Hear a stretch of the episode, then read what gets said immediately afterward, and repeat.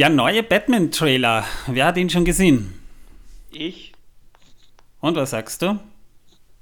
Geil. Ja, also ich habe ihn gestern auch gesehen. Ich habe mir nur gedacht, das ist, so stelle ich mir einen Batman-Film wirklich vor. Also, also sehr düster, fast schon düsterer als der Tim Burton Batman vom Ambiente her und ganz offensichtlich auch wirklich eher an diesen Comic Noir-Stil, wo Batman ja damals auch begonnen hat in den 1930er Jahren. Sehr spannend. Ich finde auch Robert Pattinson eigentlich eine sehr interessante Wahl. Er erinnert mich so ein bisschen an Leonardo DiCaprio. Das heißt, er hat dieses Milchbubi-Image, das ihm ja durch Twilight anhaftete, eigentlich schon sehr bald abgestreift. In Tenet war er schon richtig gut. Also da freue ich mich total drauf. Na, schauen wir mal. Ja, und- ab, ab März wissen wir es dann, wenn er Ja, dann genau. endlich ins Kino Und- kommt. Wobei am meisten freue ich mich auf Colin Farrell als der Pinguin. Das ist eine interessante Wahl. Das kann ich mir echt gut vorstellen. Ob Ja, der besser wird ja als Danny DeVito? Schwer nachzuvollziehen, hängt vom Pinguin ab. Ja, man hat zumindest schon ein bisschen was gesehen. Ja? Mhm. Was ich aber noch interessanter fand, ja? und da weiß ich nicht, ob ihr das gesehen habt, aber äh, das ist ein bisschen untergegangen gestern. Es gab den ersten Teaser zum The Flash-Film. Ja, Ja. wobei, wobei der, der, der behandelt ja Flashpoint, ne? Naja, es ist angelehnt, ja, an Ja. die, die Comic-Reihe. Mit Mhm. Michael Keaton als Batman drin. Den Wobei, man auch schon hört im Trailer ja, und ganz Aber- gut sieht. aber wer sagt, dass es Bruce Wayne Batman sein muss? Das sage ich deshalb. Ja, man, man sieht ihn wirklich ganz kurz. Also, Ja, ja. Also, ja, ich Aber es muss nicht Bruce Wayne sein, weil in Flashpoint verändert ja der Flash die Zeitlinie. Und zwar so massiv. Also, dass in The Flash nicht äh, Bruce Wayne der Batman dann ist, sondern Thomas Wayne, der den Tod seines Sohnes rächen will. Zumindest im Comic. Ja? Ja, das könnte Michael Keaton nämlich genauso sein. Wir werden sehen. es Soll ja. Ja. Der Ben Affleck Batman soll ja auch noch auftauchen. Beziehungsweise, Naja. was heißt soll auftauchen? Er wird auftauchen. Ja. Eben, ja, also das ist schon so eine Sache, wo man dann sehr wohl diskutieren kann.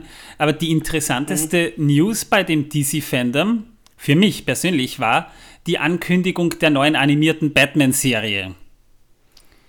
Die, die ja von Bruce Timm, der ja schon die alte Animated Series produziert hat, und J.J. Abrams, der auch dabei ist. Und die haben angekündigt, dass die neue Serie mehr Batman sein soll als Batman The Animated Series aus den 90ern, die ja schon genial war. ja, das ist richtig. Die habe ich auch zu Hause. Die habe Oh, ich mir extra ich. auf Blu-ray aus, aus Großbritannien importiert, ja, weil es die ja nicht auf Deutsch gibt. Also, äh, gibt schon auf Deutsch, aber halt nur auf Videokassette. Oder bei Prime Video kannst du sie kaufen. Ja, könnte ich, aber da Habe ich nämlich da doch lieber- gekauft. Ja, da kaufe ich mir aber dann doch lieber die Blu-ray. Ja. Ja, wenn sie es gibt, auf jeden Fall. ja, ja. Ja, aber auf jeden Fall, die soll mehr Batman noch sein und ich glaube, das könnte sehr interessant werden, was uns da in Sachen Batman noch erwarten wird. Eine Joker-Fortsetzung soll ja auch irgendwann kommen. Ja, mal gucken, in welche Richtung das geht. Genau. Intro.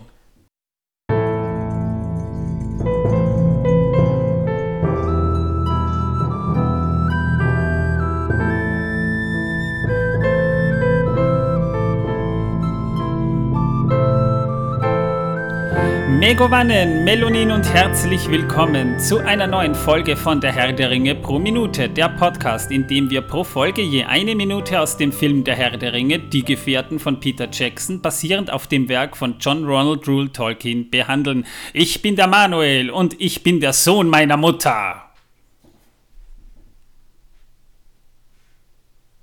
Ja, Entschuldigung, das hat mich gerade sehr geschockt, dass er der Sohn seiner Mutter ist.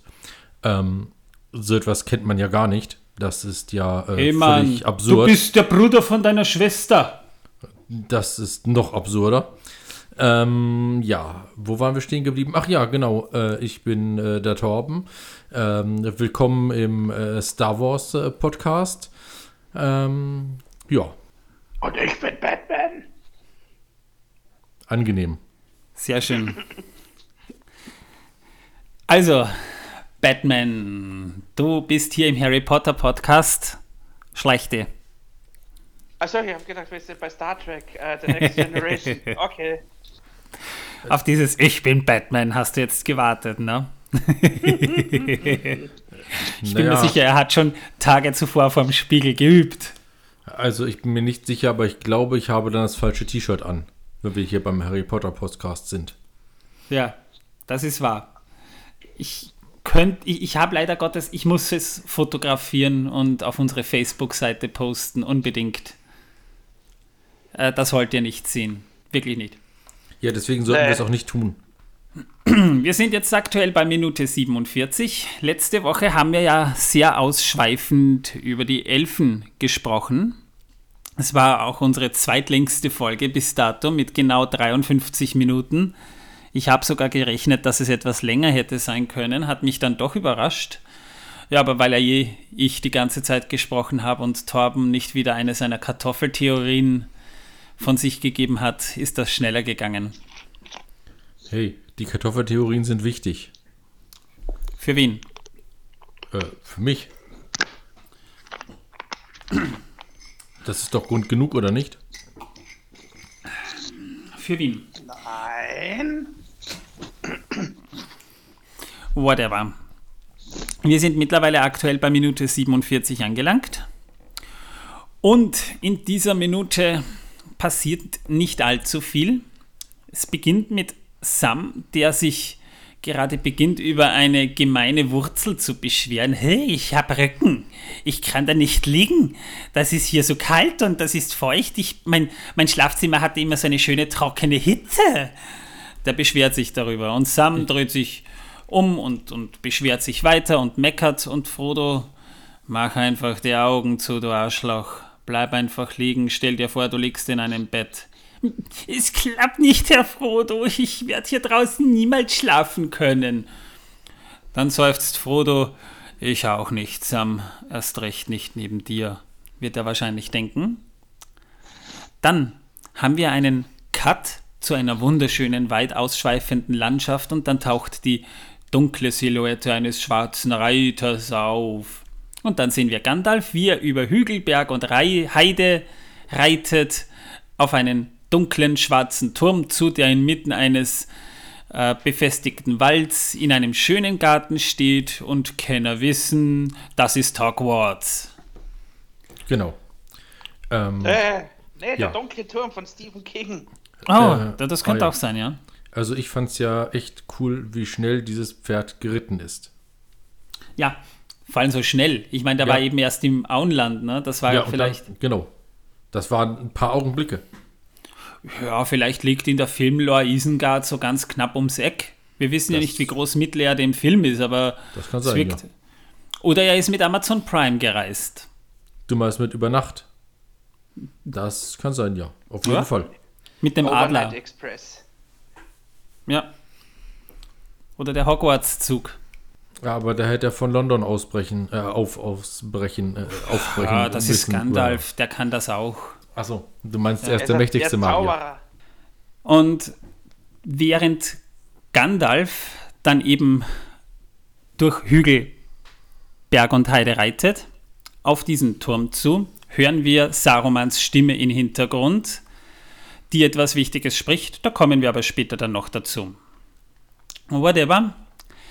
Minute 47 endet mit der Einstellung, in der Gandalf gerade den Turm anreitet. Jetzt ist es natürlich interessant oder auch etwas schwierig, weil die erste Nacht, die die Hobbits im Freien verbrachten, war am 23. September. Das war ein Tag, bevor sie den Waldelben begegneten. Das, was ich in der letzten Folge schon beschrieben habe. Die erste Nacht verbrachten die Hobbits nämlich am 23. September. Das verwechsle ich immer im Freien. Und vor einigen Folgen habe ich ja noch beschrieben, dass mir diese Szene so gut gefällt, weil da begegnen sie ja diesem Fuchs. Und da wurde ein bisschen was aus seiner Gedankenwelt beschrieben. Die Tatsache ist, dass Gandalf länger gebraucht hat im Buch, um nach Isengard zu kommen, als im Film. Der brach ja schon Mitte Juni von Hobbingen auf und begegnete einige Tage später am Grünweg einigen Flüchtlingen, die ihm vom Fall Osgiliath an Saurons Truppen erzählen. Der Grünweg, wir erinnern uns, das ist der Weg, der geht von Gondor nach Norden Richtung Fornost, das wir im Film nie zu sehen bekommen, aber auch im Buch wird es immer nur erwähnt. An dieser Stelle möchte ich gerne einwerfen, dass im Film alles irgendwie viel schneller geht als im Buch. Natürlich, ja. Aber nicht so Viel schnell wie schneller. in der siebten Staffel Game of Thrones. Äh, Ah. ja, das ist wohl wahr. Naja, doch. Hier schon. Also man hat teilweise den Eindruck, Mittelerde ist ungefähr so groß wie der 10. Wiener Gemeindebezirk, nicht größer. Was, doch so groß? Ja, also ist ja nur ein Tag eigentlich im Film vergangen, wo Gandalf aufbrach und nach Isengard ritt. Das heißt, der, war nicht lang unterwegs. Es geht sich zeitlich sonst nicht anders aus, dramaturgisch. Ja, und das Pferd war irrsinnig schnell. Ja, aber da haben wir auch wieder dieses Show-Don't-Tell-Prinzip, nämlich dass ein gewisser Autor manche Begebenheiten nur in Rückblenden aus Erzählungen erzählt, wo der, der Leser dann gar nicht wirklich dabei ist. Es hätte nichts gemacht, wenn es da mal so ein Seitenkapitel gegeben hätte, wo man dann ein bisschen was mitbekommen hätte. Ja, aber Tolkien wollte ja wahrscheinlich nicht ständig neue Fässer aufmachen. Wie gewisse Ja. andere Leute. Danke. An dieser Stelle sei gesagt, dass ich einige der Fässer hier bereits ähm, vor die Tür gebracht habe. Natürlich gefüllt mit Kartoffeln für die armen Leute, die draußen rumstehen. Unsere äh, Fässer? Die, unsere Fässer, natürlich. Ja, Aber das wenn dürft in ihr ein- Manuel nicht verraten. Der darf das auf Wenn keinen in Fall ein wissen. paar Jahren irgendwelche Zuhörer dann daherkommen und meinen, ja, warum habt ihr darüber nicht gesprochen? Dann kann ich wenigstens sagen, weil Torben die Fässer ganz einfach heimlich aus diesem Raum hier geholt hat. Jawohl, glaube- und zum Glück weiß glaube, Manuel das nicht. Ich glaube, das wird nicht passieren. Ich glaube eher, die werden es uns danken, ja, dass wir auf diesen alten Kamellen nicht auch noch rumgeritten sind. Ja, ja wer weiß. Mhm. Jedenfalls auf dem Weg Richtung Osgiliath runter, äh, jedenfalls auf dem Weg Richtung Isengard begegnet Gandalf Radagast.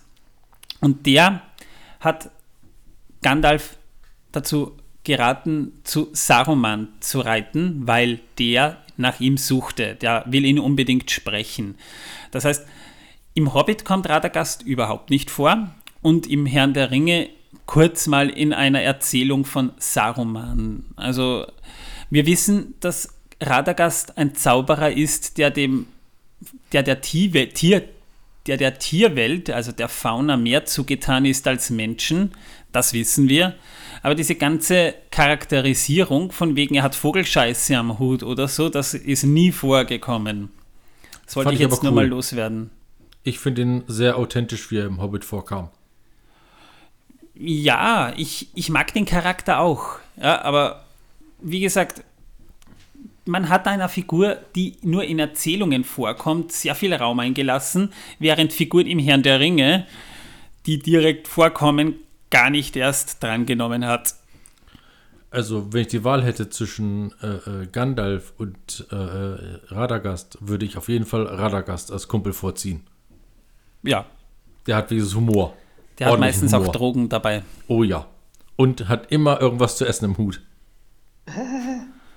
Stimmt. Wachleier. Aber die Hand würde ich ihm trotzdem nicht geben. Wer weiß, wo er die vorher drin hatte. Ich habe mittlerweile genug Desinfektionsmittel bei mir. Na gut, Das gut zu hilft. wissen. Ja.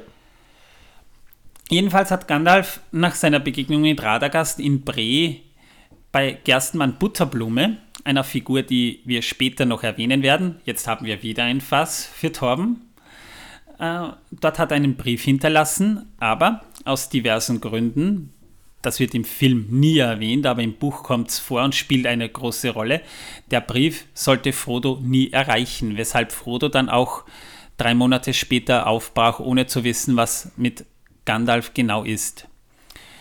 Jedenfalls hat sich dann Gandalf schnurstracks auf dem Weg nach Isengard gemacht, nicht wissend, dass Frodo eben nicht, nicht, nicht die Nachricht erhalten sollte und war bis zum 10. Juli unterwegs. Also die Reisezeit beträgt etwa zweieinhalb Wochen, kann man sagen. Die Szene, dieser Ritt von Gandalf, der wurde im Süden Neuseelands gedreht. Ursprünglich, das ist nämlich jetzt interessant, denn Christopher Lee, den wir in den nächsten Folgen auch noch dran nehmen werden, mit seiner Biografie, auf die ich mich schon wahnsinnig freue. Da haben Martin und ich letzte Woche schon ausschweifend darüber gesprochen, das wird geil. Äh, endete Sarumans erster Satz nicht mit und Gandalf der Graue reitet nach Isengard und er sucht mich um Rat, sondern der lautete ursprünglich und Gandalf der Graue reitet nach Isengard mit schlechten Nachrichten. Und im Audiokommentar der DVD sagt Christopher Lee auch, dass gerade diese kleinen Änderungen, diese kleinen Nuancen, wo Christopher Lee sogar selber mitgearbeitet hat, weil er die Figur Sarumans verstanden hat, ganz einfach, dass solche kleinen Änderungen den Charakter Sarumans, diesen, diesen egozentrischen Wahnsinn, den er da ausbildet, auch viel besser äh, rüberkommen lässt. Dieser Shot, den wir von oben sehen, als gerade Gandalf zur Schwelle von Orthanc reist, die ist computeranimiert. Das heißt, Pferd, Reiter und Bäume kommen aus dem Computer. Nur der Orthanc war schon die Miniatur, über die wir später auch noch mehr erfahren werden. Man hat darauf geachtet, dass die Bäume an dieser Obsidianmauer des Orthanc reflektieren, was mittels CGI passiert ist und das finde ich deswegen klasse, weil man tatsächlich auf solche Details geachtet hat. Das fällt dem Otto Normal-Zuschauer, der sich jetzt für das Was und Wie nicht sonderlich interessiert, wahrscheinlich weniger auf. Aber ich habe es mir dann nochmal angeguckt, sogar in 4K. Und man sieht es schon, man sieht die Bäume reflektieren. Und das sind so Details, da muss man sagen, da haben sich die Leute wirklich Gedanken drüber gemacht. Und auch die Brücke, unter der Gandalf durchreitet, die ist eine Miniatur. Aber wie gesagt, die Miniatur von Orthanc, die mehrere Phasen umfasst übrigens, was die Miniatur von Isengard generell interessant macht, das kommt sowieso noch in anderen Folgen dran. Wir werden jetzt erstmal durch mit dieser Folge. In der nächsten Folge reden wir mal über Isengard. Was ist Isengard eigentlich?